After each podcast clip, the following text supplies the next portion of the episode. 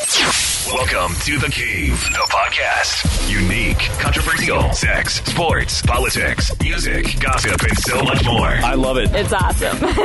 With your host, DJ JC.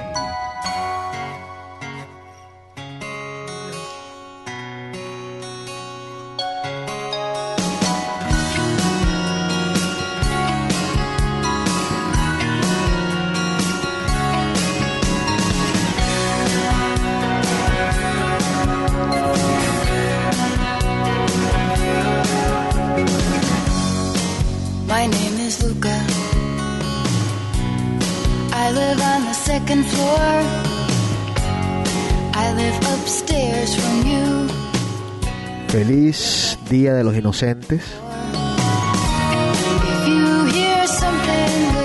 Digo, no, son- no es el Día de los Inocentes, sí es el Día de los Inocentes. ¿No? Y April Fool's Day no es el Día de los Inocentes, no es lo mismo. Ay, no sé. Entonces, ¿por qué dices Eche? Agresividad.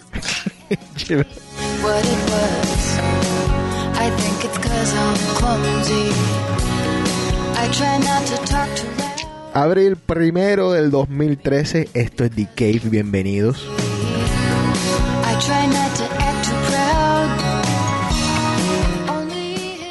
La música todavía tiene vida, he escuchado algunas canciones muy buenas. Voy a explicar más adelante por qué. Pero esta, esta canción viejita, Susan Vega, se llama My Name is Luca, cuando las canciones todavía tenían algún significado. Esta en particular ha- habla del maltrato. Eh, un chico o una chica, como se quiere interpretar, a quien le pegaban. Entonces, más o menos de eso se trata la canción. Una canción excelente, búsquenla, bájenla, muy buena.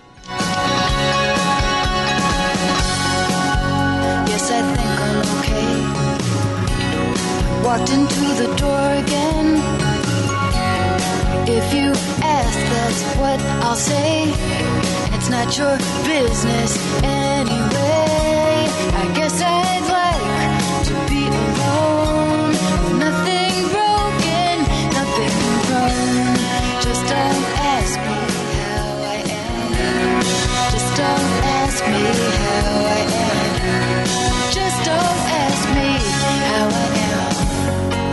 My name is Luca. I live on the second floor. Tú sabes, Enrico, que yo he estado viendo la, la serie esta Gossip Girl. Eh, la gente se ríe cuando yo digo esto, pero, pero es que no sé, me quedé, me quedé pegado, me, me gustó y me las voy a terminar. Son, son, son seis temporadas. Ya voy por un poquito más de la, de la mitad de la quinta temporada. Quizás uno de los ganchos de las, de, las cuestiones que me tiene tan pegado a la serie es la, la banda sonora, el, el score que le dicen. No la banda sonora como tal porque no la venden y si la venden no te dicen cuáles son las canciones aquí y allá. Eh, son muy particulares en ese sentido. Pero el score, o sea, las canciones que ponen por allá en el fondo, una cosa increíble. Aquí hay una canción de los Scanners, se llama Salvation,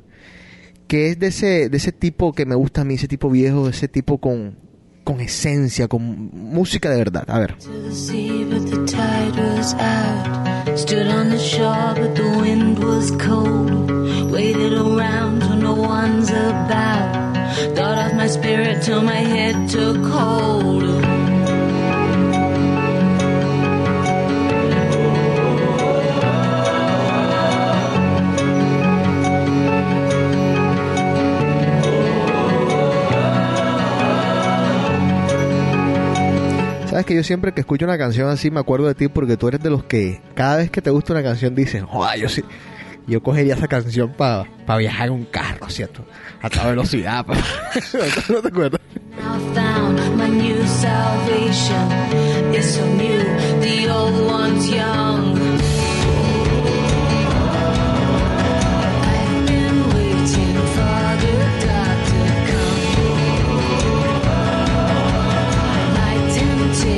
Aquí hay otra de ese mismo estilo impresionante.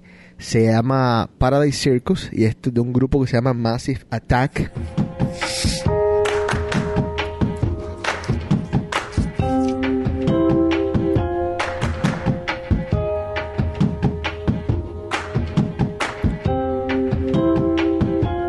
It's unfortunate that when we feel a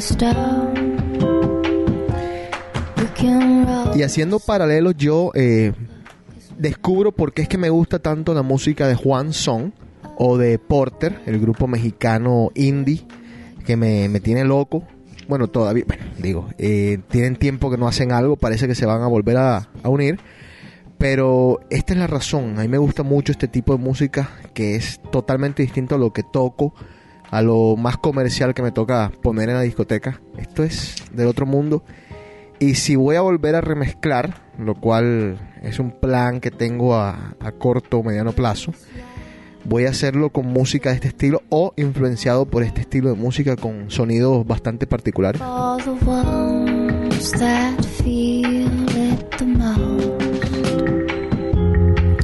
Juan Son tiene un proyecto que se llama IO y la canción con la que comenzamos el decade pasado, Vivimos en LA, es de ese, de ese proyecto. Like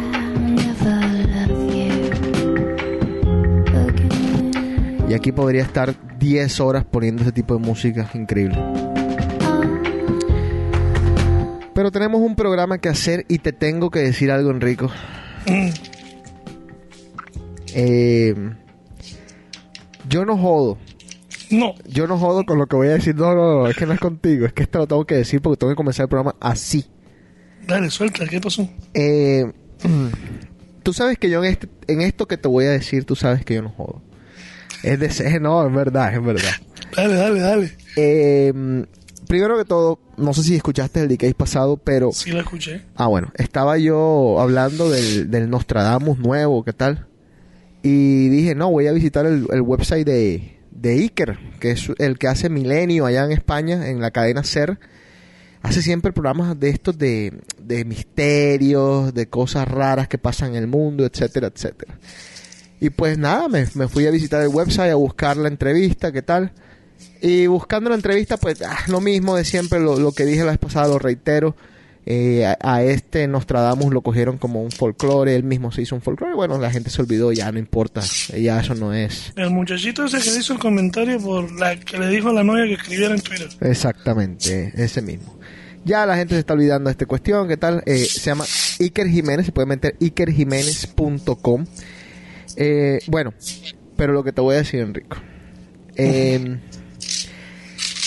ayer me levanté como a las 4 de la madrugada, 3 y media, 4 de la madrugada. Verga. No sé si te ha pasado, porque entonces lo, lo que hice anoche, fue que... anoche no pegué el ojo, así que dale. Bueno, no sé... no- Anoche, anoche tuve un sueño todo raro que estaba jugando fútbol con Justin Timberlake. Eso es full gay. Eso es más, más- eso es full gay. Pero Yo bueno. sé, por eso. Después hablamos de. No, uno, uno comienza con seriedad y este man viene a. Dale, dale, dale, dale. Jugando fútbol con Justin Timberlake, por favor. Imagínate. ¿Será que juega? Yo, lo llamamos para ver si sabe jugar fútbol. Bueno, no. pues. Listo. No, pero entonces, bueno, ya, ya, ya, ponte serio. Entonces, me levanté tres y media, cuatro, y todo se movía. O sea, la cama mía se estaba, estaba literalmente temblando. ¿Tú estabas dormido o estabas Eh, soñando? No, espérate, estoy despierto, me acabo de despertar así, porque siendo, siento el temble temble de la cama. Y estoy, o sea, y me estoy dando cuenta y comienzo, comienzo como a inclinarme para ver, para ver así como en otra perspectiva si la, si se están moviendo la- la- la- las sábanas, si se está moviendo el, el televisor, si está, qué sé yo, si está temblando la tierra.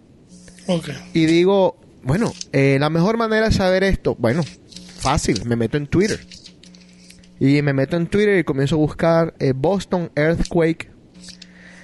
Eh, nada, no encuentro absolutamente nada. Esta mañana vuelvo, e insisto, nada.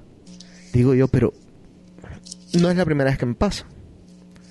Me ha pasado antes. Entonces, dije yo, bueno, eh, quizás estoy un poco influenciado porque como he estado visitando el website de Iker Jiménez, que, que tiene una cantidad de cuentos allí, eh, por estar escuchando eso de pronto, no sé, me he estado pensando en cosas que no debería, eh, tú sabes, yo, yo no es que sea el tipo más eh, fuerte a la hora de, de fantasmas y cuestiones de esta. Yo a mis amigos que se han muerto siempre les pido que por favor no me aparezcan nunca, porque me aparecen y me matan.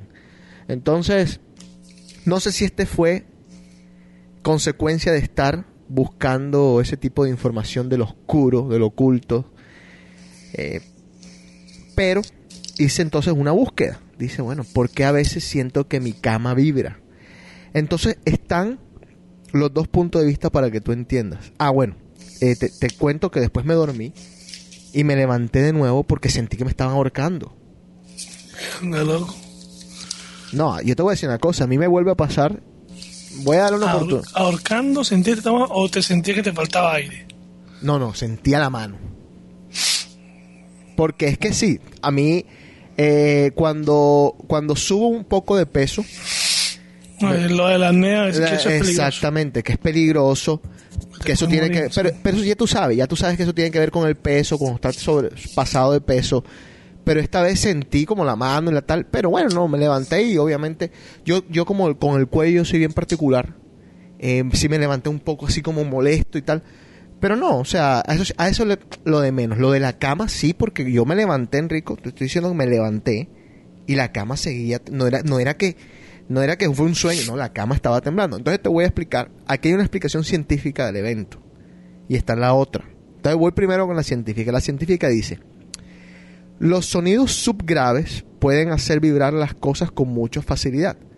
Se originan en sucesos cotidianos como el paso de un tren lejano, un autobús o cosas por el estilo. Bueno, tú tienes tren cerquita, En- acuérdate- relativamente. eh, sí, el- pero a las 3 de la mañana no corre el ti. No, no, yo digo el otro, ¿Cuál?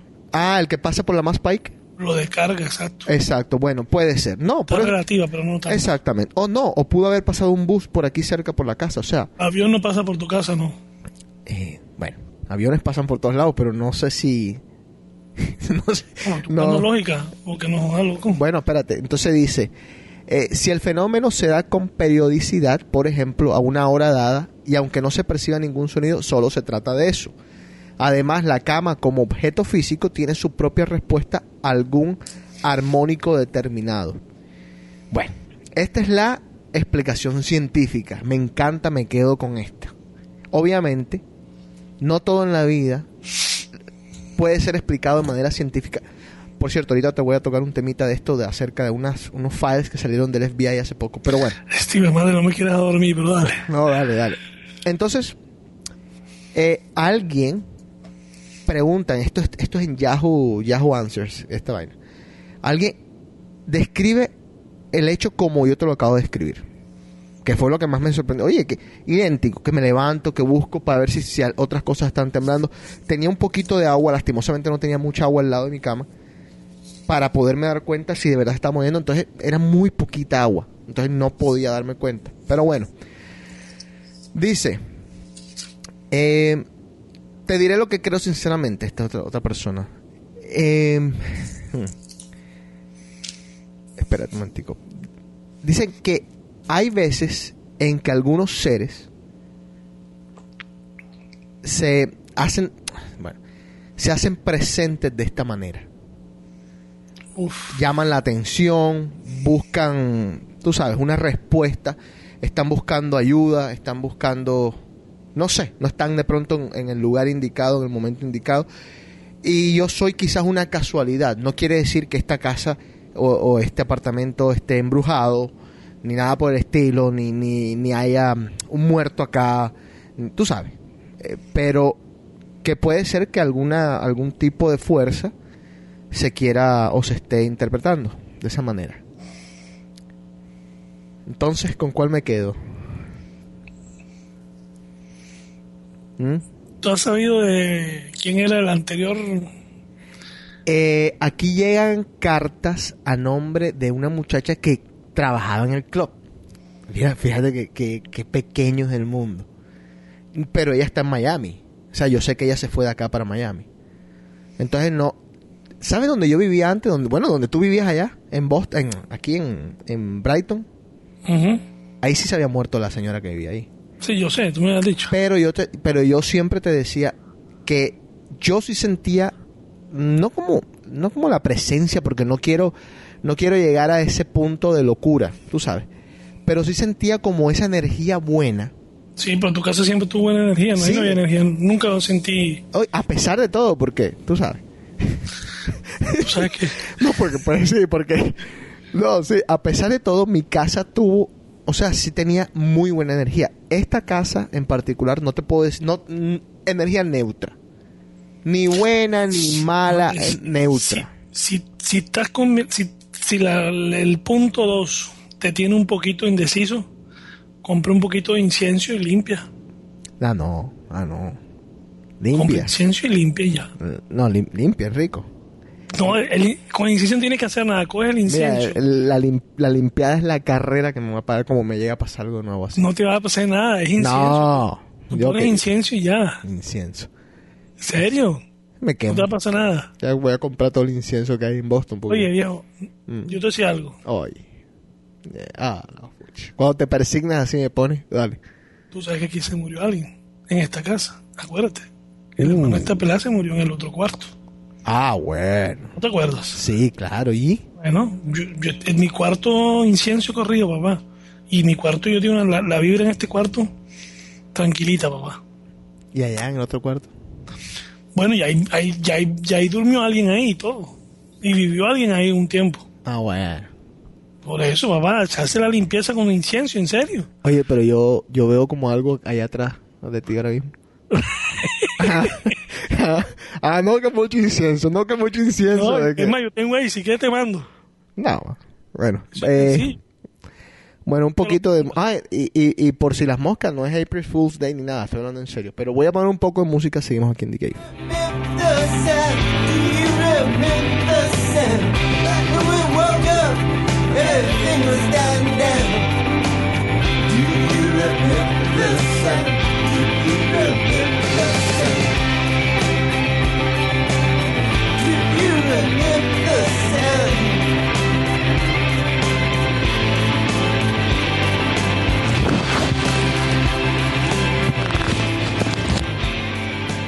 Enrico, ¿tú habías escuchado hablar de Natalia Lafourcade o Lafourcada? Aquí te, aquí te lo voy a mandar, ¿viste? Oye, ¿me escuchaste lo que te pregunté? ¿Qué Ah, ya lo, ya lo estoy viendo. ¿Tú habías alguna vez, no sé cómo se pronuncia el apellido, Natalia Lafourcade o Lafourcade o no sé cómo se dice? ¿Nunca habías escuchado? ¿Quién es esa loca? Es una, una, una cantante. eh, ahorita voy a buscar más información de ella, pero el disco es excelente. Buscándole un disco relax a mi hermana encontré esto. Esta canción es Amor de mis amores. Es todo un remake de canciones viejas, pero un disco excelente, de verdad, bastante recomendado. más que a ti, poniendo la mano en el corazón. Quisiera decirte al compás de un son que tú eres mi cielo. Las aves que retan su poder. Es mexicana, nacida en la Ciudad de México el 26 de febrero de 1984. respiras tú, no tienes remedio, no tienes remedio. 29 añitos. Tienes remedio, eres mi gran amor. poniendo la mano en el corazón. Quisiera cantarte. Qué lindo escuchar esto porque uno dice, bueno, hay esperanza. O sea, hay esperanza. La música se puede salvar. No todo en la vida es pitbull, gracias Dios mío. Comenzó el béisbol hoy. que respiro el aire. Ay, te No, ríes. yo te lo digo. Oye, Yo te, lo voy a decir una cosa. no, yo no, no, yo no quiero. Este año yo te lo digo. Yo, yo estaba yendo ayer a ESPN, estaba viendo, antes que empezara el Opening Day, estaba viendo a Schilling. Cora, Barry Larkin y los dos comentaristas, los dos principales de ESPN. Ajá. Y lo dicen, en, la, en el este, la posición que ellos dan es Eh, Balti- Toronto, Ba- a Toronto, Baltimore. Baltimore, Sí. Tampa, Red Sox y Yankees. Sí. Sí, no, lo- que pero es porque tenemos los dos equipos, tenemos aparte de tener un, un hospital, hay mucha reconstrucción de los dos equipos. ¿Qué es la vida del A-Rod este, del Alex Pero ahí Rodríguez? estaba hoy, en, ahí estaba en el estadio hoy sentado jodiendo por ahí. Y explícame algo, porque más allá de que los Red Sox hayan ganado hoy, yo, ah, cualquier cosa, no importa. Eh, lo que me sorprende, me llama la atención es el bigote de, de ¿De Joe. quién? De. ¿Qué le pasa? Ah, no sé, no lo he visto. Tienes que buscarlo, Enrico. Y ¿Viste la lesión del muchacho que se partió el- la pierna en el juego de, de básquetbol de ayer? No, no. Ah, bueno. Búsquenlo, por favor.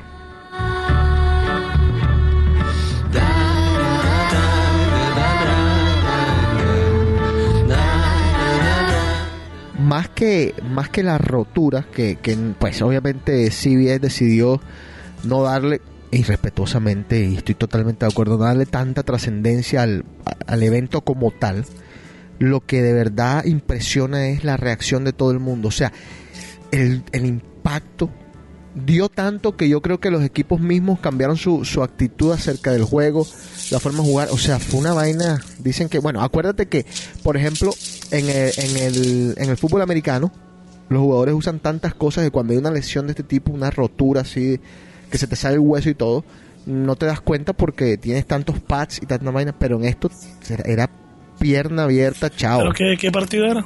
Ya te lo busco.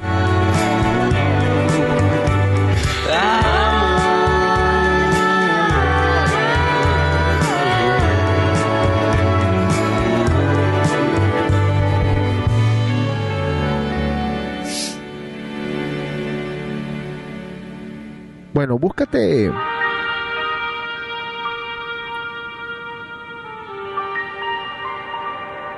Uy, sí, ahí está. Un juramento que fue promesa. Kevin Ware se llama el tipo. Kevin, eh, W-A-R-E. Y yo la verdad le digo que no les recomiendo que lo vean a quienes son poco fuertes de estómago porque es una cosa muy, muy, muy ¿Viste terrible. lo que hizo Cambiazo? Uy, Yo pensé que se había llevado la pierna. mal, ¿eh? Yo pensé que se le había llevado Ahora- la pierna por... Tú que sigues más el fútbol que yo, eh, ¿fue a propósito? Ah, calentura. Tú sabes que Cambiazo es un tipo de perrenque que nunca le ha gustado perder. O sea, Sí, pero a mí tampoco me gustó perder, pero por eso no, lo no, fue un momento de calentura. A cualquiera le pasa, José. Tú sabes que Cambiazo es un monstruo. Yo, Bueno. A pesar de lo que hizo está mal hecho, pero yo digo, son calenturas de momento. Sí. calentura, o sea, tú estás caliente, vas perdiendo, sabes que no puedes perder y, y te, te, te están, te quieren mamar gallito con la bola, así, Sí, bueno. venga. Lo que pasa es que él no la vio así, él no pensó que fuera así. La fugitiva sensación. ¿Tú tienes cuenta de Instagram, Enrico? Sí, señor. Bueno, les voy a recomendar a todos, no solamente por Instagram, pero también lo hagan por Twitter. A quienes les gustan los, los culos, las nalgas, que sigan a esta chica. Voy a dar una recomendación de, de nalgas y de tetas cada decade para aquellos que, que pues no saben a quién seguir y tal. Esta se llama Sophie Turner. Se la voy a, se la voy a deletrear. Anoten. ¿Listo? ¿Papel? Bueno. S-O-P-H-I-E. Turner, T-U-R-N-E-R. De nada.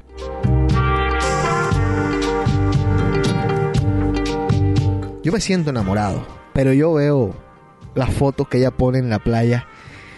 Joder, se, se me va la respiración y todo. Tiene que ver- No, cosa- No, marica.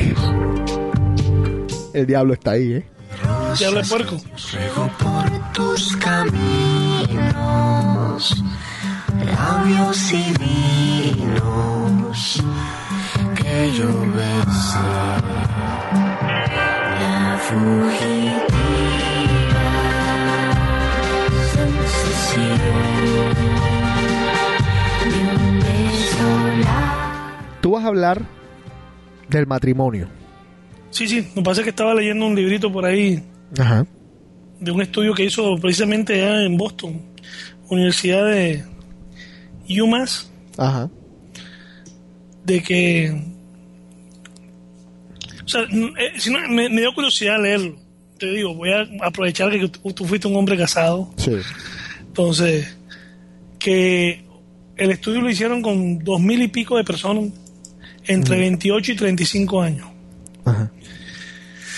Y de lo que ellos sacaron claro como todo va a haber gente que se quiere casar hay gente que no se quiere sacar pero el común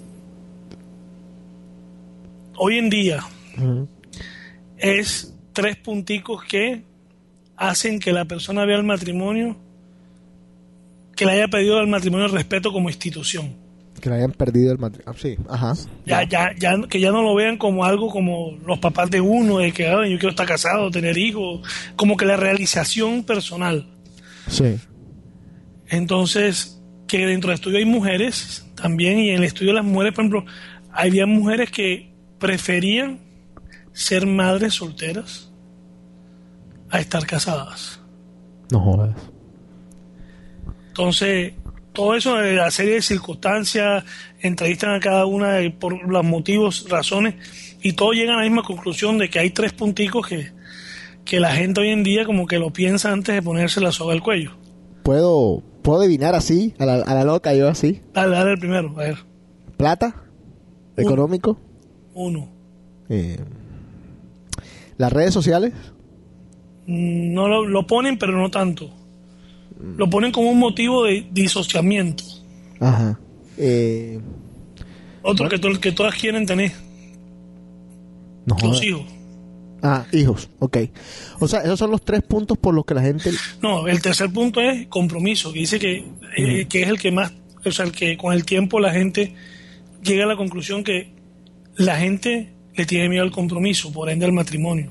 Sí. La gente prefiere, desde que se, se creó el sofisma llamado unión libre, Ajá. prefiere vivir en unión libre y se acabó.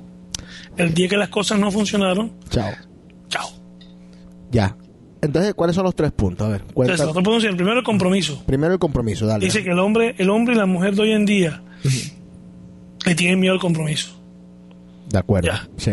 Que eh, hoy en día, eh, este, como hay tantas cosas, es más, ponían el ejemplo de que había una pareja que había durado 20 años viviendo juntos, No jodas. Ajá. tenían un hijo, y ella le dijo, mejor casémonos, ya tenemos 20 años y todo eso. Y el tipo dice que él no quería, pero hay un momento en que dijo, bueno, son 20 años viviendo con ella. Aceptó y dice que desde el primer momento que él puso la firma en el papel, empezaron los problemas. Yo le digo el efecto Wolverine. Ese apenas te, te, te- le dices que quieres ser tu novia o que te quieres casar con ella, le salen las garras enseguida. Dice que automático empezaron los problemas de dinero, empezaron los problemas de las redes sociales, Ajá. empezaron que tú para dónde vas, que tú para dónde vienes, que Sí. porque llegaste tarde, que porque saliste, porque no vienes a visitar, porque te fuiste para el gimnasio, que, que tu entrenador. Ajá. Dice que todo ese preámbulo. Sí. Entonces yo dice, digo, yo por ejemplo, en el caso mío, yo, yo- ya yo, le, ya yo le- he perdido total. Pero yo te pregunto, llega el bombón, Sophie Turner, espérate, y te dice, yo quiero dos cosas contigo, Enrico. Seis meses o estás loco, tragado. ¿Ya tú la viste? Oh, mami. Loco, loco. Mm, Quiero que te cases conmigo y quiero que me hagas un hijo. ok. Caes como una papaya. No creo. Caes. No, Una nena de 18 años así fresca, Peor. salida de- del horno. peor. peor, más miedo le tengo. Ah, sí. ¿Tú te, ¿tú te acuerdas que una, una nena de 18 te volvió miércoles? Por eso, que- que- que lo digo, porque, Oye, patético. pues si estaba- esa argentinita estaba buena, ¿no? Oye, sé, pero... ¿Te acuerdas que yo te molestaba? Te decía, no, Esa argentinita estaba chévere. Se la tragó la tierra. no, la los... ¿Quién sabe quién se la tragó? Espérate.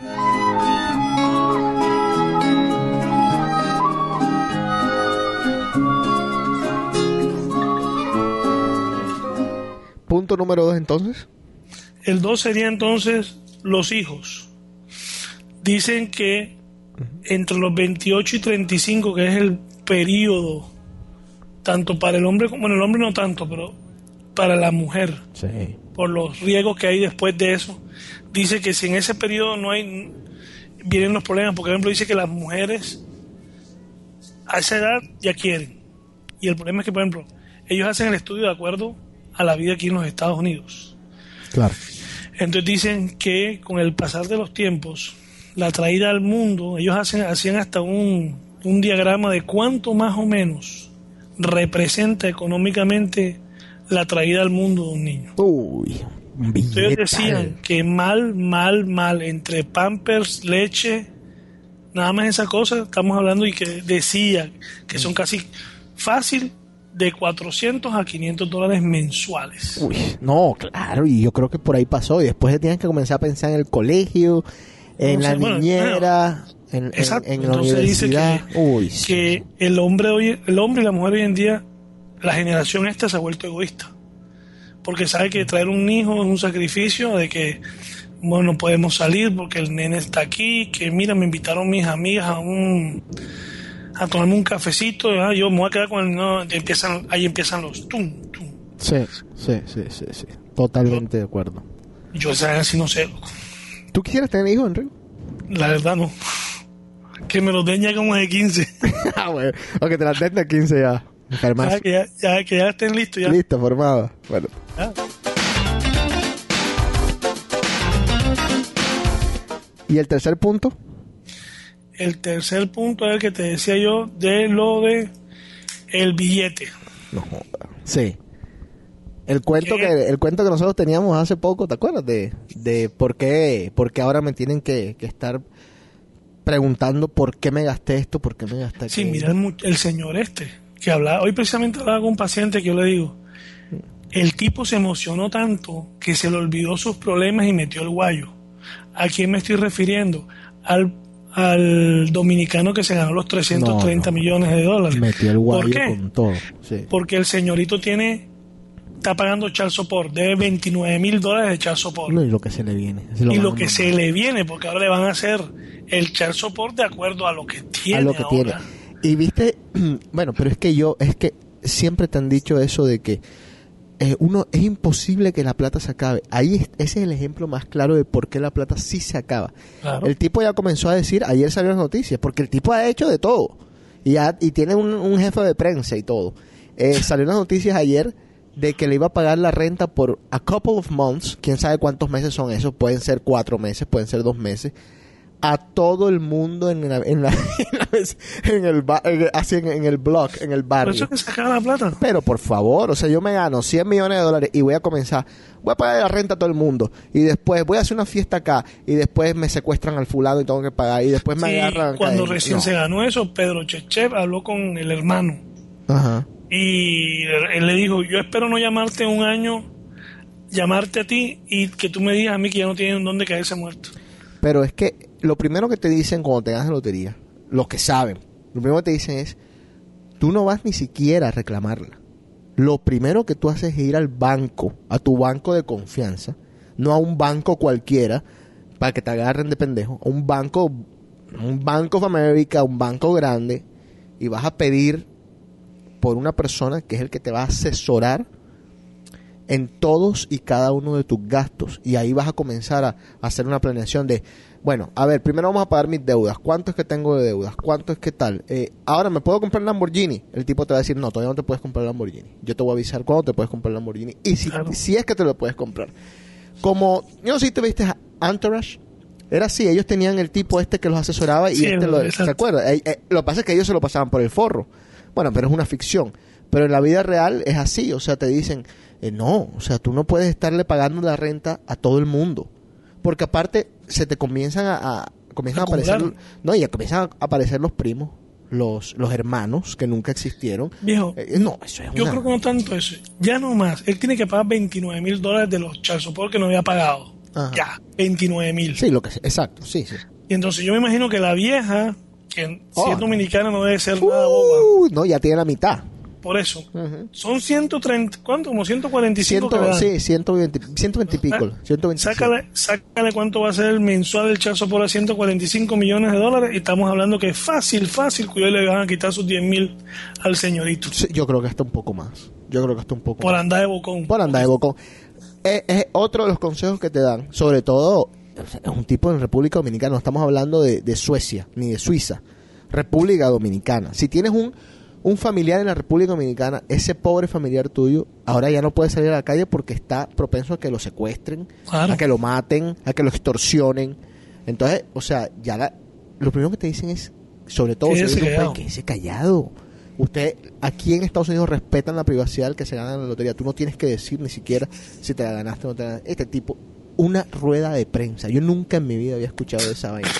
Llamó a rueda el de bendito prensa. dinero, compadre. Yo no El- sé dinero y la bendito ignorancia se mezclan los, los famosos ricos nuevos y listo. Bueno, eh, música y te voy a decir algo que de pronto tiene que ver con el tema que acabas de tocar. A ver.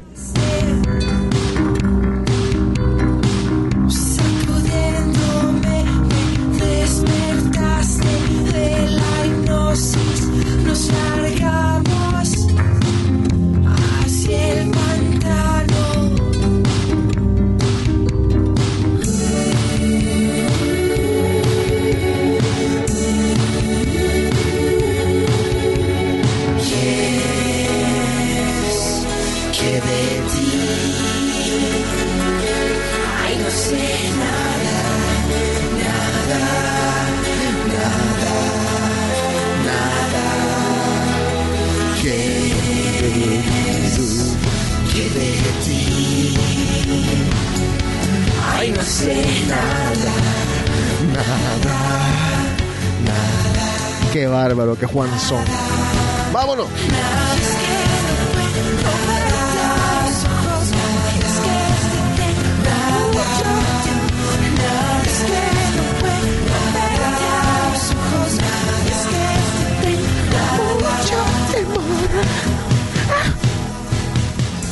Bueno, para que la gente no agarre miedo, todavía hay amor en el mundo.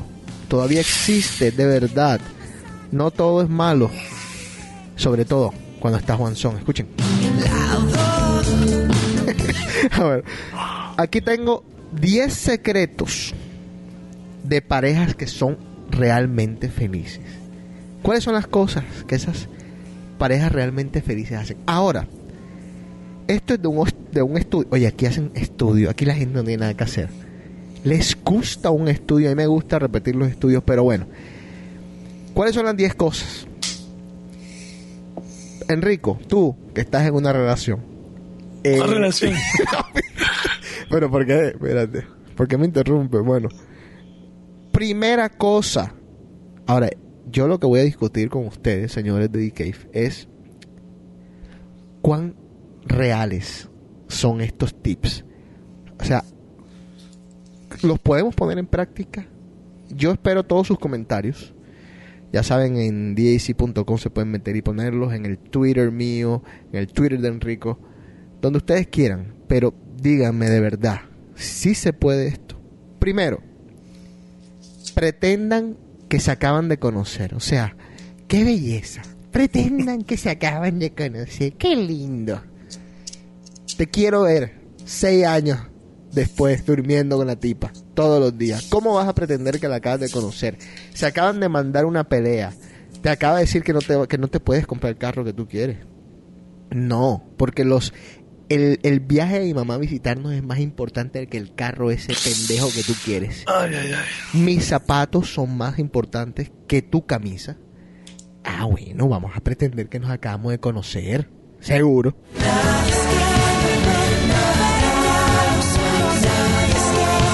Pero dicen, bueno, lo que pueden hacer es, por ejemplo, jugar, hacer roles, como por ejemplo, eh, hoy te voy a recoger en casita de fulano y tal, como si fuera nuestra primera cita y vamos a ir a comer sabroso y tal. Bueno, sí se puede jugar de vez en cuando. Segundo punto. Qué lindo somos nosotros con el amor, ¿eh? Limiten las, los, que, los, los famosos chick flicks. Y les voy a explicar por qué mujeres. Sobre todo para ustedes. Los chick flicks, ah, que nosotros le llamamos chick flicks, son las películas en las que endiosan a los hombres, en las que los idealizan. Entonces, ¿qué pasa? No, no solamente, no me voy a limitar a las películas, me, me voy, a, me voy a ir un poquito más allá. El librito ese que ustedes se la pasan leyendo, el 50 cosas esas de el Grace of Shade, ese, ese. Bueno, esos tipos no existen en la vida real. Siento decírselos desde mi corazón, siento partirles de ustedes. El tipo de The Notebook, de la película de Notebook, no existe. El tipo de Titanic, Leonardo DiCaprio, es un hijo de put. Ese tipo se ha comido a mitad del mundo. No es como en la película. Oye, no es, yo sé que esto no cabe aquí, pero John Cena se, se está se divorció de la mujer de tres años porque estaba metiendo cacho. Para que tú veas, otro ejemplo. Otro y, tú ejemplo. lo, y tú lo ves ahí, el man es Sí, Mr. Perfección. Mr. Perfección, exactamente, es lo que les digo. Entonces, ese es el problema de los chick flicks y de los libros y de todas las conversaciones entre mujeres que idealizan a los hombres. Nosotros los hombres no somos ni una cosa ni la otra, no somos ni Dios ni el diablo. Estamos justito en la mitad. O sea, no todos, obviamente hay unos que son el diablo y otros que son Dios, son unos santos, unos panes, como el nuevo Papa, por ejemplo. Eh, creemos. Pero bueno, lo que quiero decir es que tienen que ver más al hombre por lo que de verdad es y no por lo que ustedes quisieran que sea. Entonces ese es el punto número dos. Limit de chick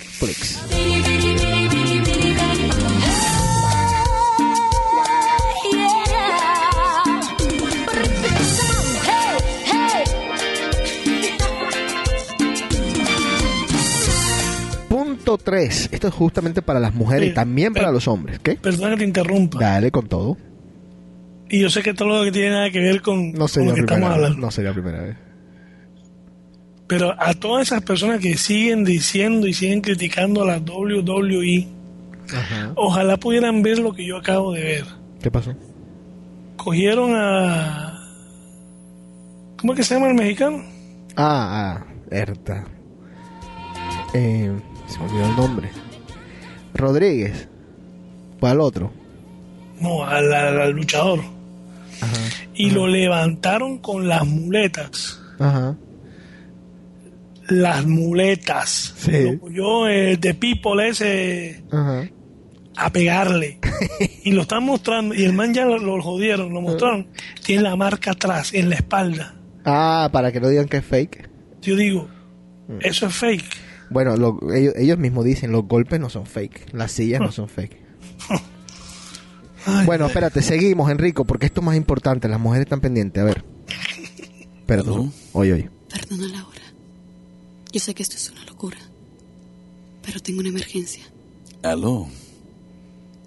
Sé que no puedes hablar y no te puedo explicar por teléfono. Aló. No hay que algo, por favor. Tengo una El emergencia. Quiero ver. Bueno, tercer punto. Nunca vamos a salir de estos 10 punticos. Eh, yo digo que aplica para hombres y para mujeres. Manténganse bellos, hermosos, en forma, atractivos.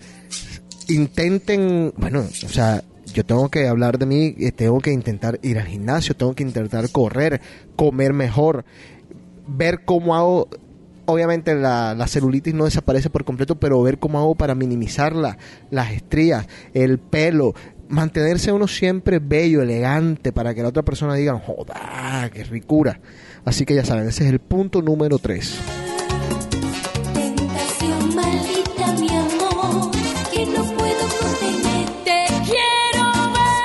Punto número 4. Por Dios, escúcheme que esto es importantísimo y Enrico seguramente les va a decir que sí.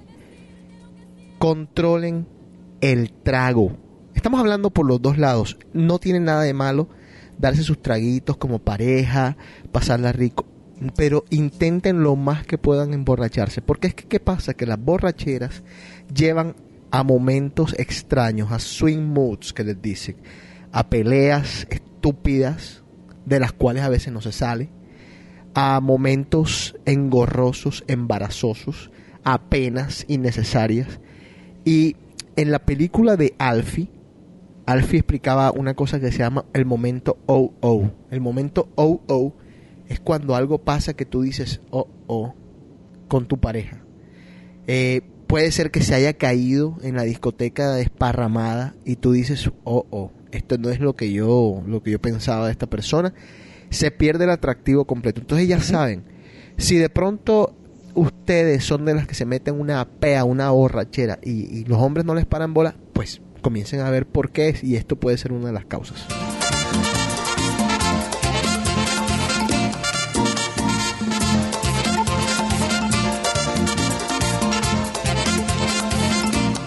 Yo te quiero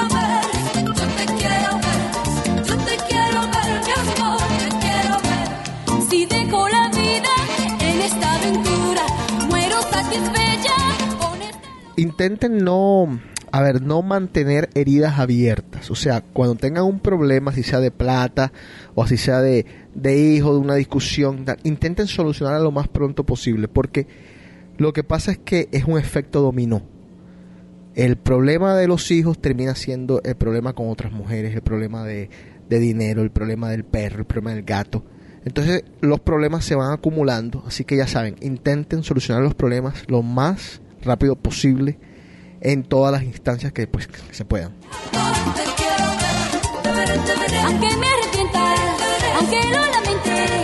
Este. Redes sociales. Usen las redes sociales responsablemente.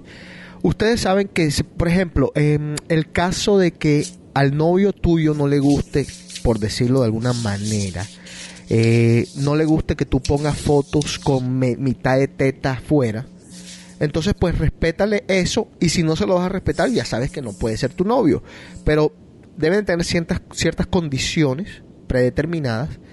Entrando a la relación ya tú sabes que le gusta a él, tú sabes que le gusta a ella. Entonces a la hora de, de las redes sociales no crean de que esas personas no, no ella, nunca, ella nunca ve mis fotos o ella nunca se mete en Facebook, ella no tiene ni siquiera Facebook. No, no, no, no, no se confíen tanto. Más bien estén en las redes sociales responsablemente. O sea, no se pongan a, coquetear con, con un amigo de él, eh, no se pongan a, mandarse mensajes. pues, eh, las redes sociales son públicas, ¿ya?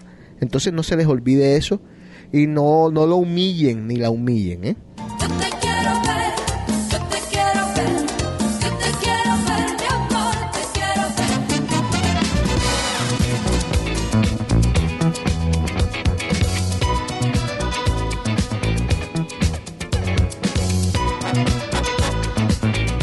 El Puma.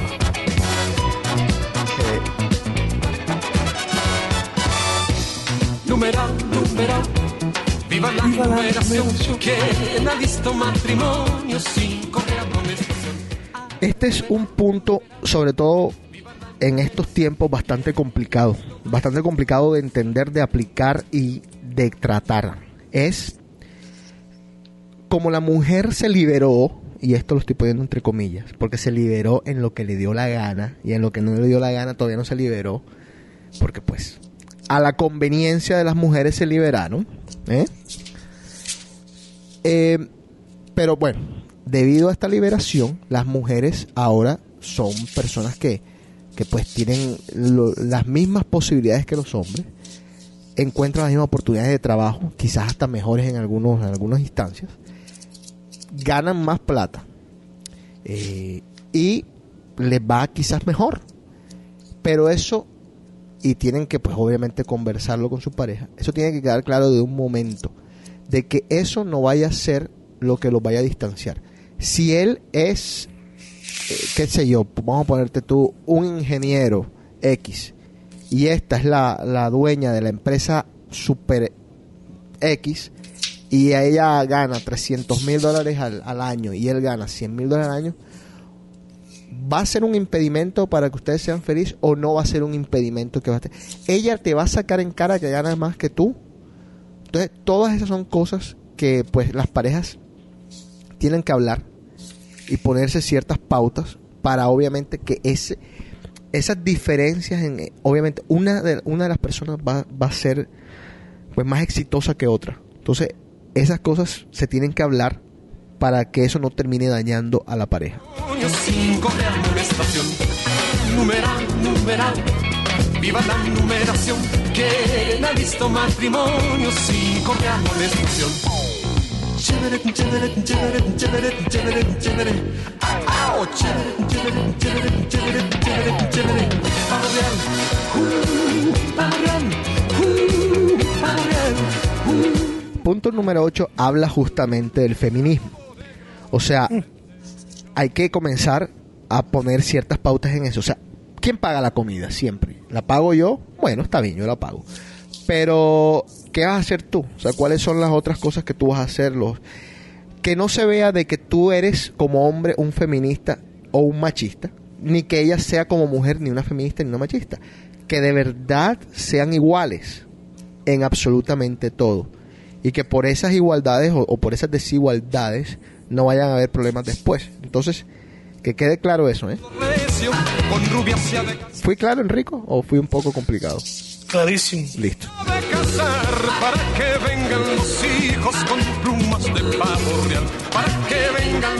Quiero que escuchen esto muy bien. Eh, Enrico, quiero que escuches esto muy bien. Los amigos, la familia, no tienen que ser segundones, ni tercerones, ni cuarterones en tu vida. Pueden estar al mismo nivel de tu relación. O sea, eso quiere decir, sigue manteniendo tus amistades, sigue manteniendo tu familia, la relación con tus amistades, la relación con tu familia, porque eso lo que hace es que te llena. Obviamente puedes integrar a tu pareja en, en esa relación, sería lo mejor, lo más aconsejable. Pero no te desprendas, o sea, no seas una persona de esas que, que se olvida de todo y le da el 150% a la pareja. Peor error que puedes hacer. ¿Te pasó alguna vez, Enrico? Uf, ¿Sí? uf. ¿Y qué pasó? ¿Te quedaste viendo pajaritos en el aire?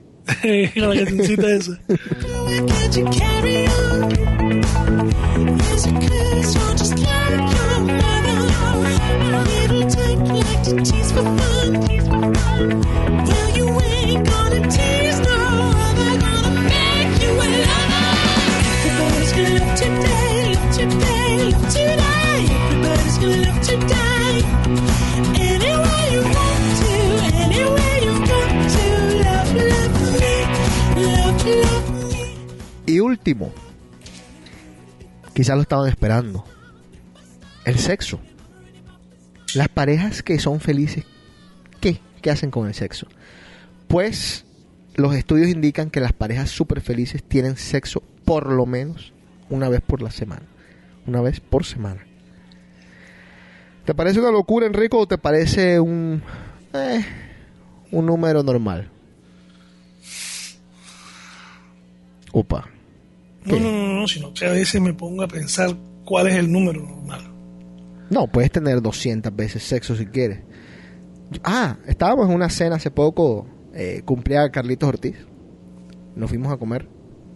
Y yo no sé si contesto, pero eh, comenzamos a hablar de la masturbación. Temas de hombres, tú sabes. Cuando los hombres están solos, haciendo nada, son los temas así estúpidos. Eh, vamos a hablar de la masturbación. Y dice uno, oye, ¿cuántas veces se masturban ustedes por día? Y yo, ¿cómo? ¿Cómo es la vaina? No, o sea, pues por día Bueno, no. está, está comprobado que es bueno, ¿viste? No me imagino. No te deja ciego ni te salen pelos en la mano. No, no, es bueno porque te ayuda a limpiar los túbulos. Ok, pero... y eso es bueno pero- para el cáncer de próstata. Sí, pero todo en exceso tiene que tener Ah, alguna no, por consecuencia. Bueno, en lo que pasa, al punto que iba es que el tipo dice, no joda, porque es que yo me masturbo como de 3 a 5 veces por día. Joder. Ah, Ni Adolfo Sablé en su tiempo.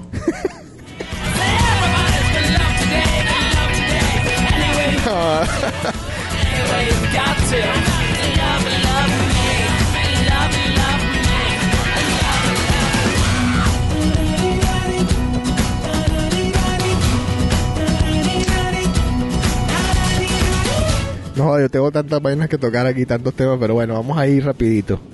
¿Tú tienes algo por ahí más, Enrico, no? ¿O sigo? No, no, dale, dale, dale, sigue, sigue, está bueno el tuyo. Bueno, eh, ¿cuáles son las...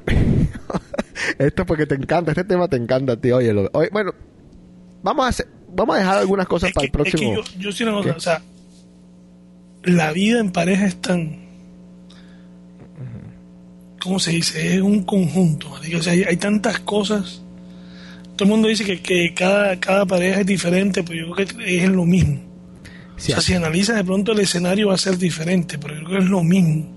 O sea, eh, la convivencia, que me gusta, que no te gusta, esto, eh, o sea, es casi lo mismo. O sea, si tú te pones, si tú, si tú- yo siempre he dicho una cosa, la vida es sencilla y uno es el que la complica. Sí, Eh, eh, esa conclusión. La vida es sencilla, uno la complica. La vida es causa y efecto. Lo que tú siembras, cosechas. De pronto no lo ves ahora, pero lo ves después. Sí. Llámale karma, llámale como le quieras llamar. Ya. Y yo digo, to- to- yo digo, ese dice, uno porque se la complica, pero uno ese debiera de ver las experiencias ajenas para ponerlas en práctica.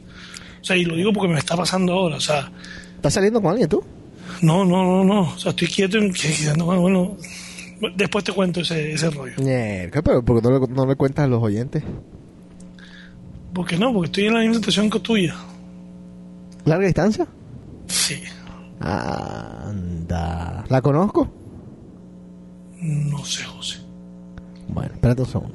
You came and you changed my world, just like in the movies. With two lovers in a scene, and she says, Do you love me? And he says, So will it's. ¿El tamaño del pene importa, Enrico? Hay viejas, es que es otra cosa. Hay viejas, hay viejas que dicen que sí, man. Bueno, el tamaño del pene importa. Hay viejas que dicen que sí. Sí, sí, sí. Te lo estoy diciendo yo en un estudio. Y, y, y yo, y, yo, y, yo, y yo tengo una cosa, yo he oído viejas Claro. que me han dicho, no, me se me es. Sí, sí, sí, sí, sí, sí, sí, sí. No, qué feo tener el pene chiquito. Uy, no.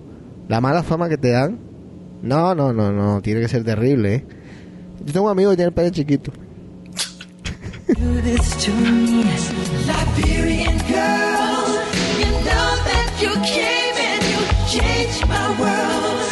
El tamaño promedio del pene está entre los 14,9 centímetros y los 15,5 centímetros. O sea, son cuántas pulgadas.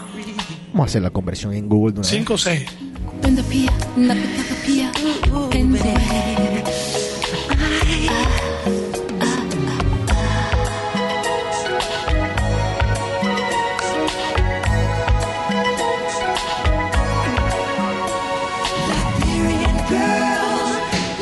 14.9 centímetros son 5.8 pulgadas. O sea que vamos a ponerle para que más o menos ya seamos un poco más al grano. El, el tamaño del pene normal o averaje es de 6 pulgadas. ¿Ya? Exactamente. O sea que vayan al baño, corran, mídanselo. Y si lo tienen por ahí entre 5.8 y 6.5, También. también. Si lo tienen de 5.8 para abajo, a trabajar duro, papá, a trabajar duro, porque tiene que tener buen billete. No, no. Ahí, ahí te lo que habla Ah, la, la- la- ¿cómo se llama la cultura? Hay una cultura en Ah, que se la jalan. No, no, no. tipo una pesa. No hay nada como. no, Enrique. Una pesa. No, yo sé, para jalarla para abajo. No, pero eso se ve muy feo después. Eso estira. Se estira. y que se estira. dice.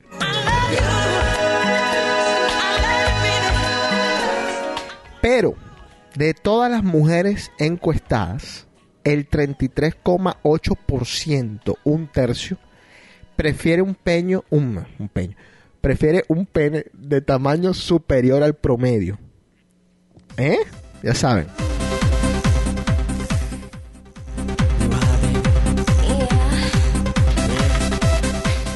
Solo el 6,3% dijo que de verdad el tamaño no importaba. Eso quiere decir que el marido lo tiene chiquito.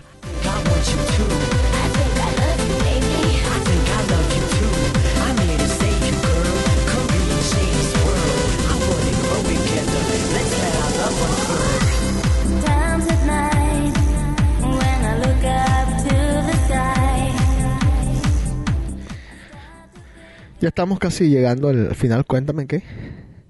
La verdad es que es difícil tener una relación. yo. Mierda.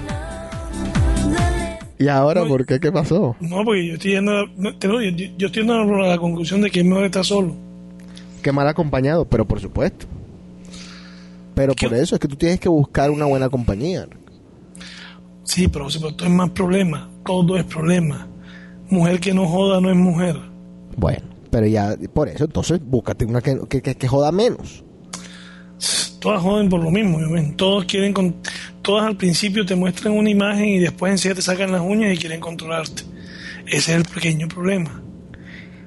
Y el problema, por ejemplo, lo digo en mi caso personal, que me Yo te voy a decir cuál es el problema en tu caso personal. ¿Qué? Que a ti te gusta que te controlen. Que tú te dejas. El problema es este, ese era antes, ahora no. Bueno, y entonces, ¿cuál es el problema? Estoy fastidiado, Bueno, entonces ya me déjala. fastidio. Déjala. Mira, si eso es tan fácil como... Mira, yo a veces, por ejemplo, eh, yo en algún momento quizás sí, joda, o sea, siempre dudaba de decir, ay, eh, salgo, no salgo. tal. La verdad que no salgo porque trabajo mucho, o sea, y estoy mamado y llego, llego tarde, pero, pero si, si digamos... Te el- falta un eh, Winman, te falta un Winman. no, el, jue- el jueves pasado, Carlitos Ortiz eh, me llamó, hey, que, que, que no, que, que rumbo lo cerraron hoy. Eh, vamos para la calle. Ah, bueno, listo. Eso yo nada más llamo y digo, mira, eh, voy para la calle, ¿viste? Listo, ya. Ajá, y entonces uno qué? Esclavo. No, no, no, pero es que digo, no, está bien, pero yo digo en el sentido que yo lo digo por ejemplo en el caso mío, yo he perdido paciencia. Sí, claro, la vejez. Yo no tengo paciencia, gracias, sí.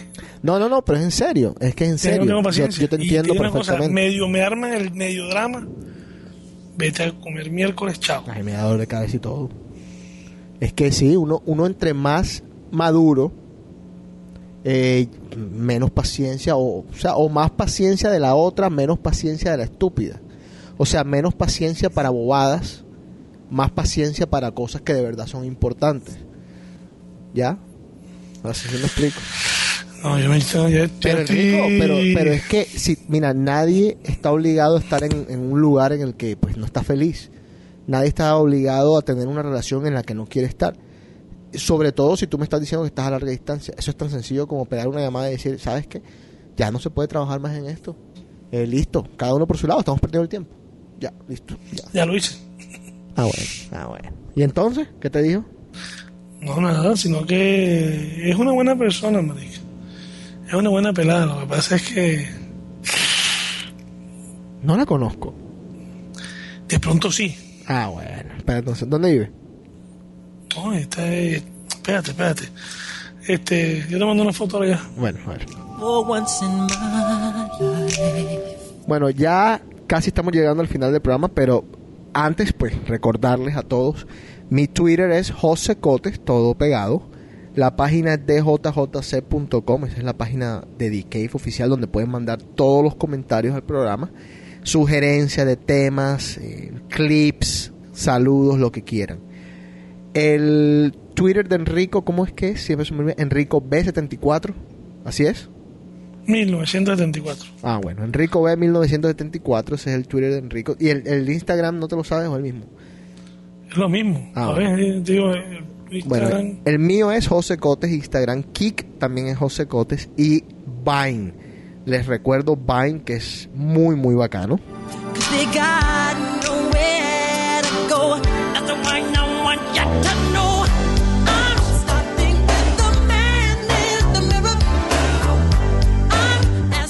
Para el próximo programa les tengo algo acerca, un tema que le puede interesar un poquito a Enrico, de las adicciones al amor.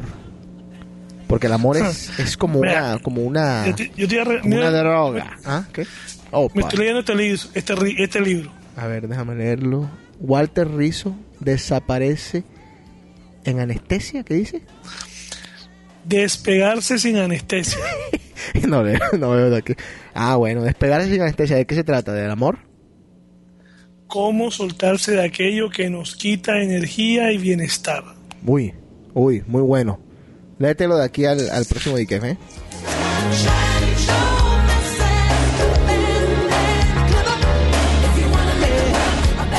Y les recomiendo, pero de verdad, la página de Iker Jiménez con Z. Iker Jiménez era el que hace el programa de Cadena Ser de Milenio 3. Un, un clipcito pequeño. Vamos a poner un, un clipcito. eh, para que sepan más o menos de qué estamos hablando.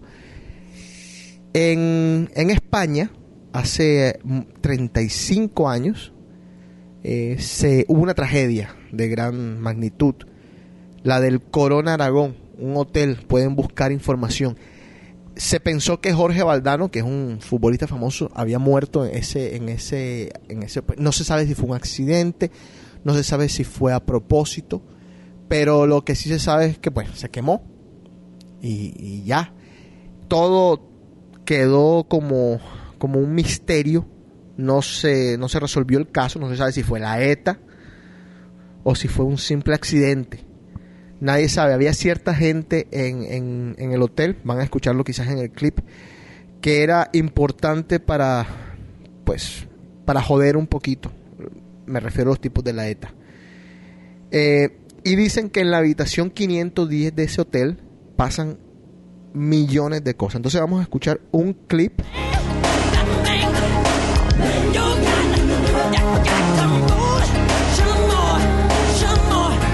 En algún momento, Enrico, tenemos que hacer un programa de miedo.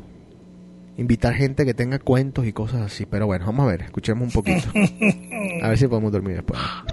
71 muertos y 47 heridos, algunos de suma gravedad, es el resultado provisional de la mayor tragedia de los últimos tiempos ocurrida en Zaragoza, al provocarse un pavoroso incendio en el Hotel Corona de Aragón, establecimiento de cinco estrellas con capacidad para 300 plazas, entre los que se encontraba el nieto del anterior jefe del Estado, Cristóbal Martínez Bordiú Franco.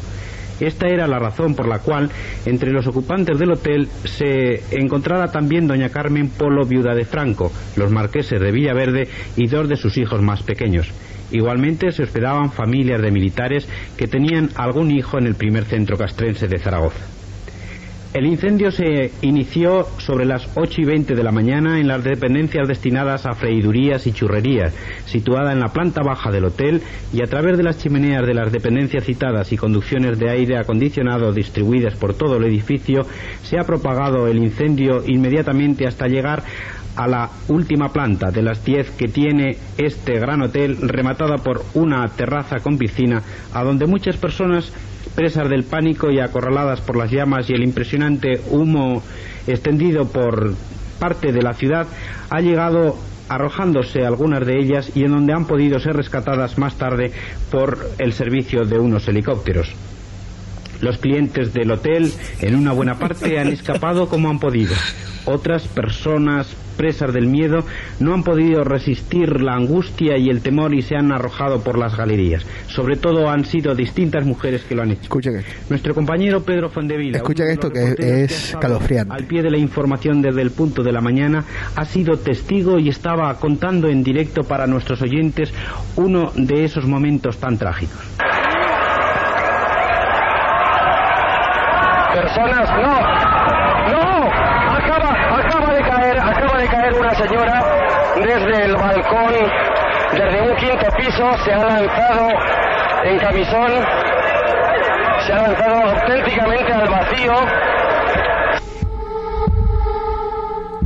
¿Se acuerdan de septiembre 11? Más o menos así las escenas, obviamente de, de un edificio, un hotel que era un poco más pequeño en ese tiempo. minutos, esto es Milenio 3 y esos dos minutos Este es Iker hablando. espacio, en otro tiempo, esa mujer en camisón que fue fotografiada además, como otras muchas, lanzándose al vacío porque detrás, en el marco negro de su ventana, asomaba el humo y asomaba la garra del fuego intentando atraparla. Voy a adelantar un poco para, para ver qué más escuchamos. Eh, los programas están acá, así que los pueden escuchar todos. Eh, tiene varios. Oportunidad en aquel verano del 79 de pasar del Alavés al Zaragoza. Sí, exactamente. Las negociaciones estaban Este es Jorge Valdano. adelantadas, tan adelantadas que los directivos de Zaragoza y su gerente eh, viajaron a Zaragoza para cerrar el, acuerdo.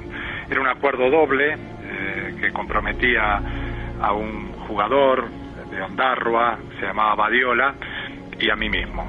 Eh, fuimos citados los dos jugadores y la noche del fatal accidente los dos teníamos habitación reservada en aquel hotel. Yo en ese momento tenía diferencias eh, con la directiva y para demostrar mi rebeldía decidí viajar a, las- a las- a la mañana siguiente. Eh, sin embargo, mi compañero no, mi compañero sí que estuvo eh, en una habitación de aquel hotel, eh, bueno, sufrió consecuencias que lo alejaron definitivamente del fútbol.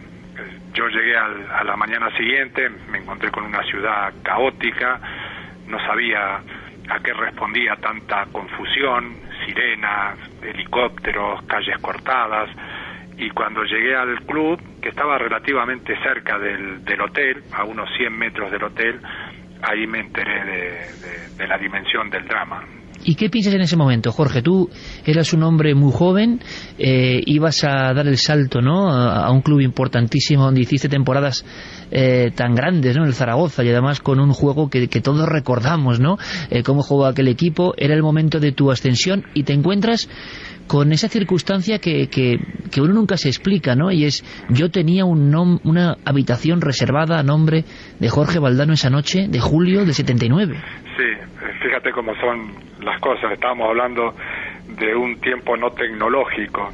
Toda mi preocupación eh, era la de eh, contactar con mi familia en Argentina eh, para decirles que estaba bien, porque en un primer momento se me dio como desaparecido.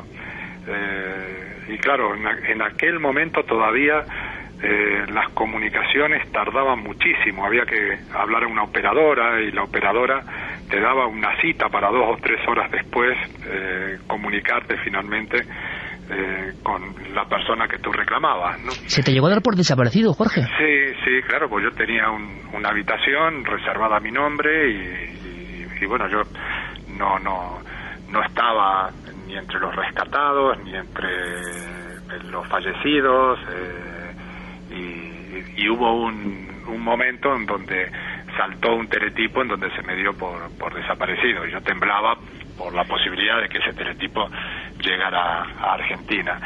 Pero después, eh, una vez solucionado ese, ese problema más, más doméstico, eh, ya me centré más en, en la suerte de mi compañero. Bueno, voy a, voy a adelantar un poco. Interesantísima la- las cosas de la vida. Tú sabes que mi abuela, el que en paz descanse, mi abuela ya se murió.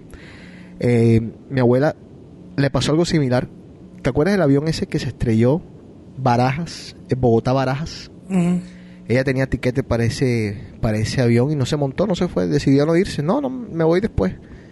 Y nada, o sea, no se mató de cosas.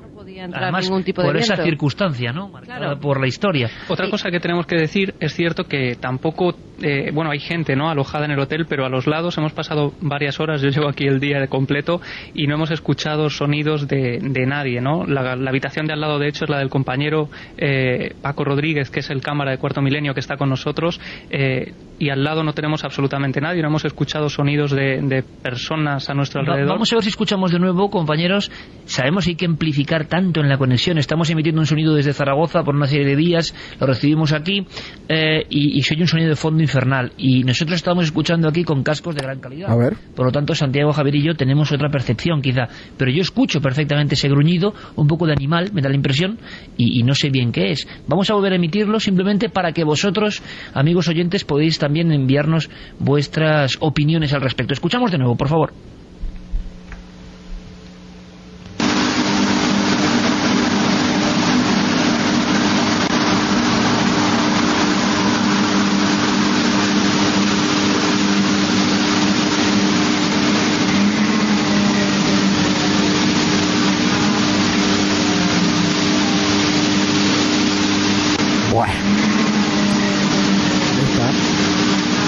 Lo oyes, Enrico? Ahora ya no sé si es un gruñido muy tremendo o es un motor o qué, qué- Mira, qué por, es. las, eh, por Twitter están diciendo que parece, y eso nos ha parecido también a nosotros en un primer momento, una sirena antigua de ambulancia o de bomberos. Sí. A nosotros en un primer momento yo te digo que nos ha parecido algo que nos recordaba. Bueno. A mí también, a mí también se me dan unas ideas de poner esto eh, justico con lo que me pasó a mí ayer. O sea, chévere, como para como pa dormir chévere hoy, tú sabes, relajado, tranquilo. Bueno, ahí, ahí tengo yo la parte.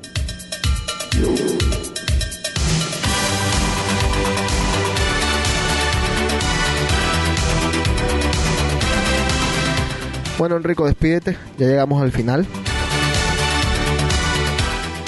¿O algo que agregar? ¿Algo que decir? Habitación 510, ¿ah? Habitación 510, sí señor. Es la habitación que pues que encierra la, la mayoría de los misterios de que la gente dice que se escuchan muchas cosas. Bueno, lo que escucharon ahorita al, al aire.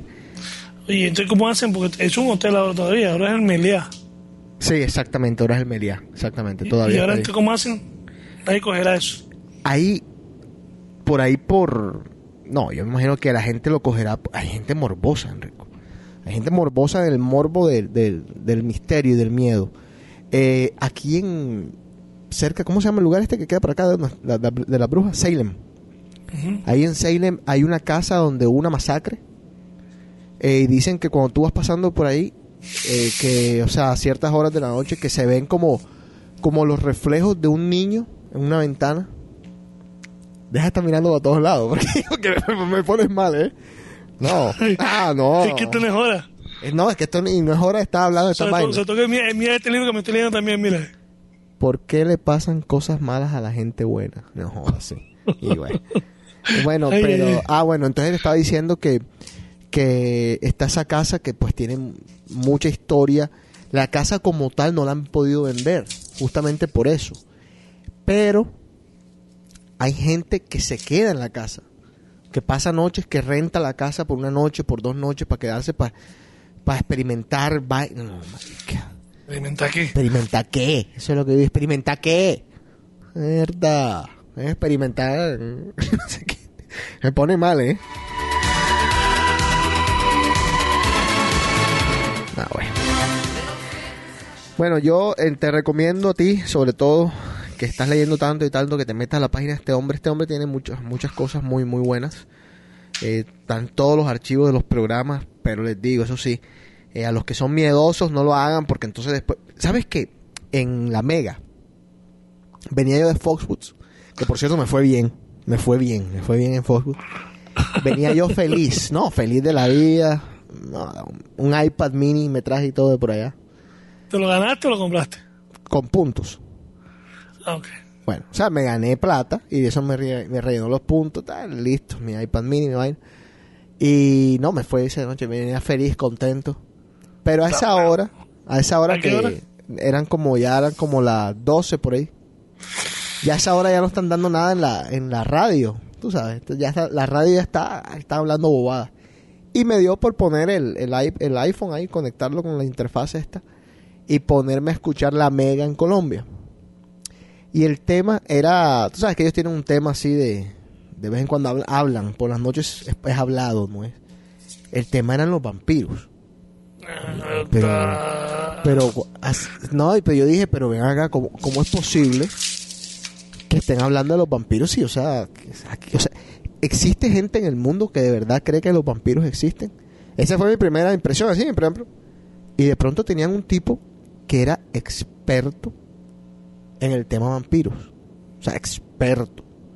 Te hablaba con una propiedad y decía, claro, ellos están ahora mismo súper molestos conmigo. Me están estoy recibiendo eh, mensajes de texto con amenazas y todo, porque estoy hablando de ellos y a ellos no les gusta que uno hable de ellos. Y eh, ponte tú, estoy, no quiero que crean que yo estoy diciendo esto, yo estoy, voy, estoy repitiendo cierto tipo de información, porque después me meten en un sanatorio, una vaina por loco. Aunque yo no quisiera estar tampoco, eh, bueno, no sé. Bueno, eh, el tipo dice que son, o sea, una raza superior a los seres humanos. Que existen, que obviamente pues ahora con toda esta vaina de las películas de vampiros y todo, eh, tienen un protagonismo distinto y una vaina distinta, pero de que existen, de que, de que ellos se reconocen entre ellos mismos, de que toman sangre como, como parte de su dieta, de que no les gusta el sol, así ciertas cosas que son patrones que ya te han contado. Pero, pero el punto es, o, o con lo que yo me quedé, es que existen. Ya que existen, que están entre nosotros, que son gente que, pues, que se parecen a nosotros, que parecen normales, que aparenten ser- aparentan ser normales. Y que tienen ciertos poderes extraños. ¿Y dónde están? En todos lados. Es verdad que joda contigo. No, pero es que que joda conmigo, no. Te digo que yo. eh, entonces, lo que más me sorprendió en ese momento fue, como te digo yo, o sea, yo dije, no joda. Era un tema que, a ver, yo nunca desafío. A mí no me gusta desafiar lo desconocido.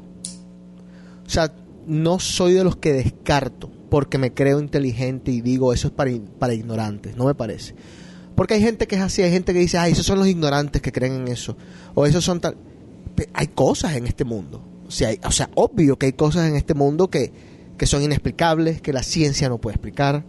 O sea, hay cosas que pasan en este mundo a diario que cualquiera que las discute de pronto puede ser tildado o tachado de ignorante.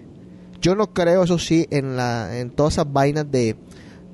En, lo, en las conspiraciones, en las teorías de conspiración no creo, porque las teorías de conspiración a mí me parece que a veces hasta faltan el respeto. Eso de que eh, los americanos no fueron a la luna, ay, por favor, o sea, tienen 250 mil pruebas. ¿Ustedes creen que si los americanos no hubiesen ido a la luna, los soviéticos, que eran los más interesados en este mundo de, de, de, quitarles las caretas, no lo hubiesen hecho?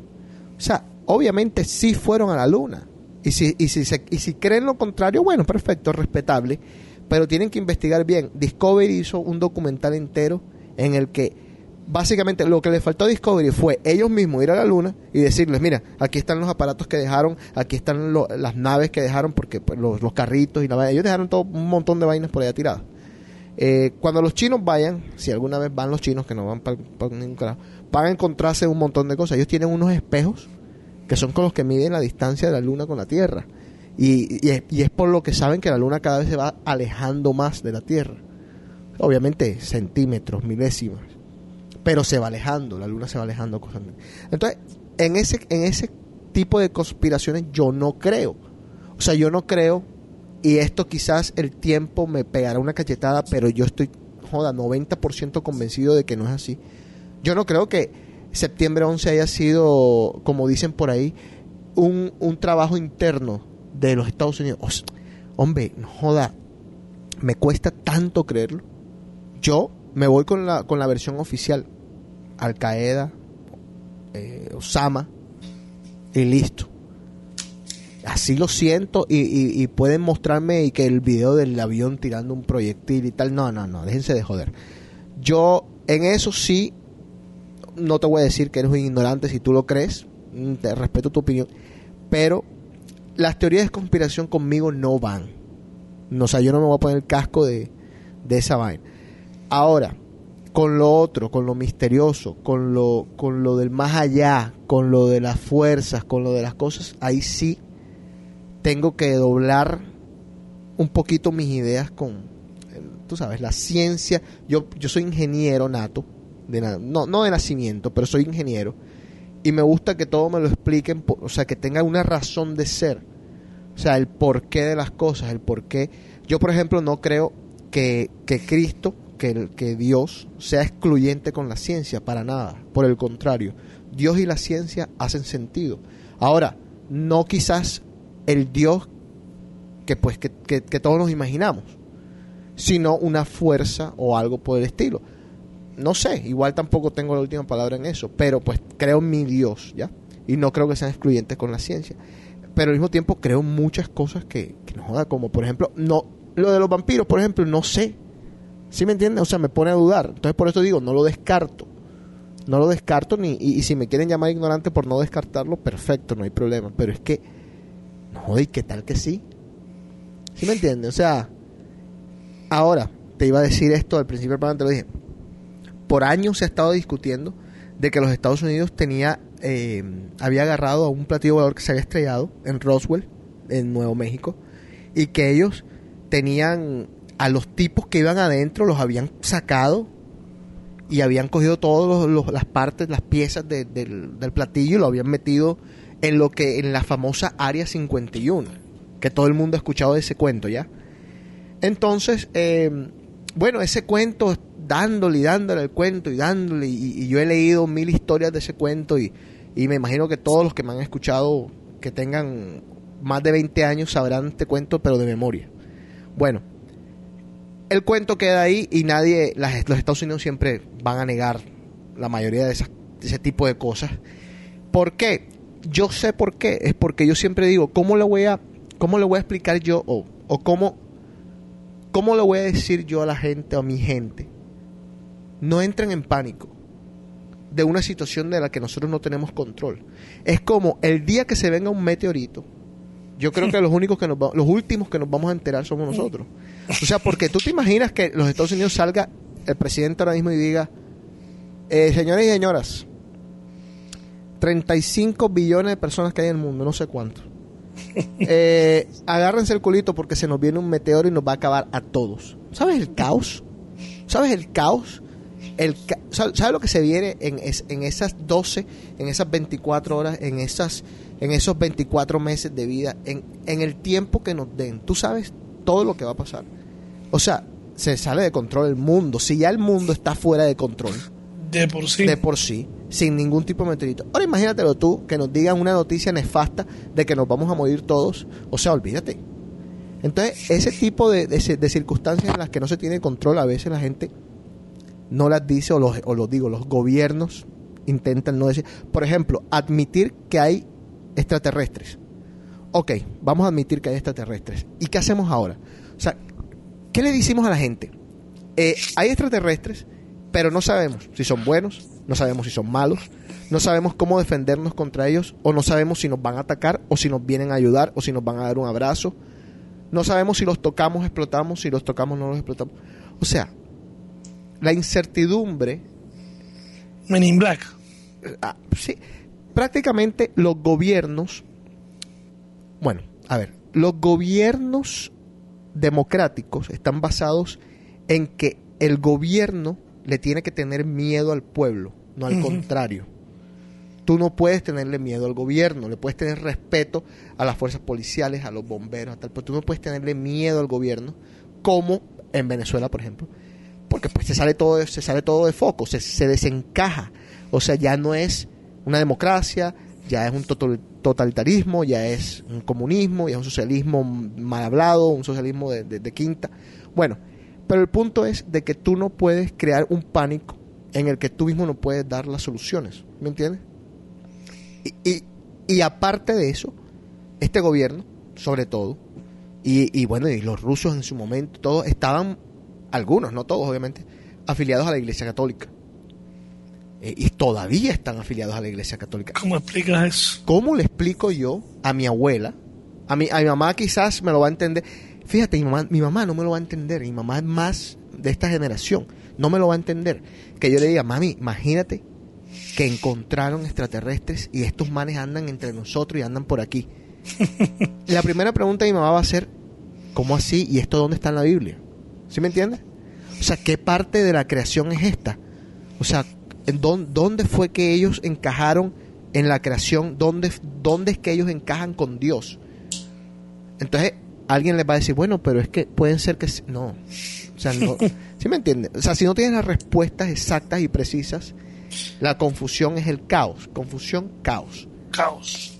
Entonces, eh, bueno, entonces lo que te quería decir, después de que eché toda esta carreta y todo este cuento, era que el FBI está sacando y sacando y sacando documentos que ya no son clasificados. Y uno de estos documentos que ya no son clasificados reza en palabras más, palabras menos, de que un oficial del FBI le está contando a otro oficial del FBI por una carta, que tienes que verlo, está en internet puesta en, en el site del FBI, la carta dice, hemos encontrado dos platillos, o sea, o dos, dos naves en forma de platillo, que tienen adentro a dos personas o dos seres como que se asemejan, se asemejan a los humanos, con vestidos como los que nosotros usamos para el programa de aviación de tal cosa. O sea, listo. Y nadie le dio seguimiento y nadie. Pero entonces, para los escépticos, obviamente eso debe ser una estupidez. Para quienes les gusta la ufología y estudian los fenómenos raros, esto ha sido en las últimas semanas, y mejor dicho, haberles dado una mejor noticia que ellos pudieron haber esperado. Entonces todo el mundo de, que estudia los fenómenos de los ovnis y todo está súper excitados porque encajan esto con la historia de Roswell. Entonces, de esto vamos a escuchar justamente, digo, espero yo, porque a mí me gusta mucho esto, vamos a escuchar mucho, mucho más en el futuro. Pero bueno, ya no los, no los aburro más con el cuento. Eh, Bueno, al contrario, quedó corto. a ver. wankumbuze mafini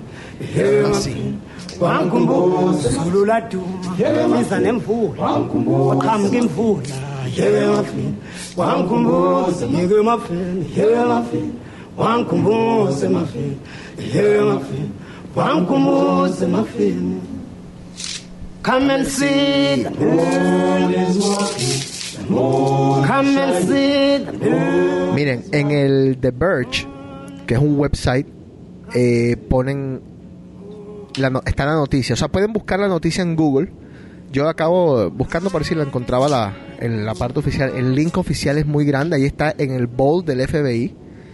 Eh, bold, B-A-U-L-T punto FBI punto gov, G-O-V, raya, UFO. Ahí está la, la cuestión que yo les estaba, de las que les estaba hablando. Hay mucho material, mucho, mucho, mucho material, muchos escritos, muchas hojas que tienen que ver con los UFOs. Y si de pronto no quieren leer eso y pues quieren la noticia un poco más digerida, eh, nada más es que metan FBI docu- Documents UFO y les van a salir un montón ahí en el, en, en el internet. Ahora sí, Enrico, vámonos, ya, porque después estamos acá hasta, hasta pasado mañana. ¿Algo que quieras promocionar? ¿Algún evento? ¿Algo? No, no hay nada. Ya pasó, ya, ya se acabó la pernicia aquí en Miami. Sí, ya. ¿Fuiste al, fuiste al, al, al, al WMC, al Ultra, algo eso? No, pero vi. No te dejaron. ¿Ah? No te dejaron la, la novia, no. Qué lindo.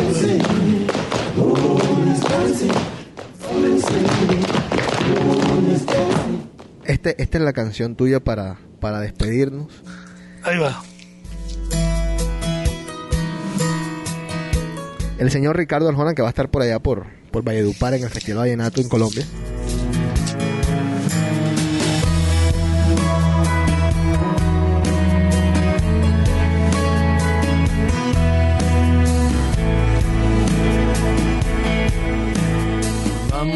Aclarando este asuntico. Ni tú estás pa' policía, ni yo para andar huyendo. Vamos aclarando y te repito que no tengo todo el día para seguir discutiendo. Si esto fuera una olimpiada, romperías todos los récords de arruinarnos el momento. Vamos aclarando este pendiente. Yo no soy tu propiedad y me harté de hacerme el mudo. Quítate el complejo de teniente. El amor sin libertad dura lo que un estornudo.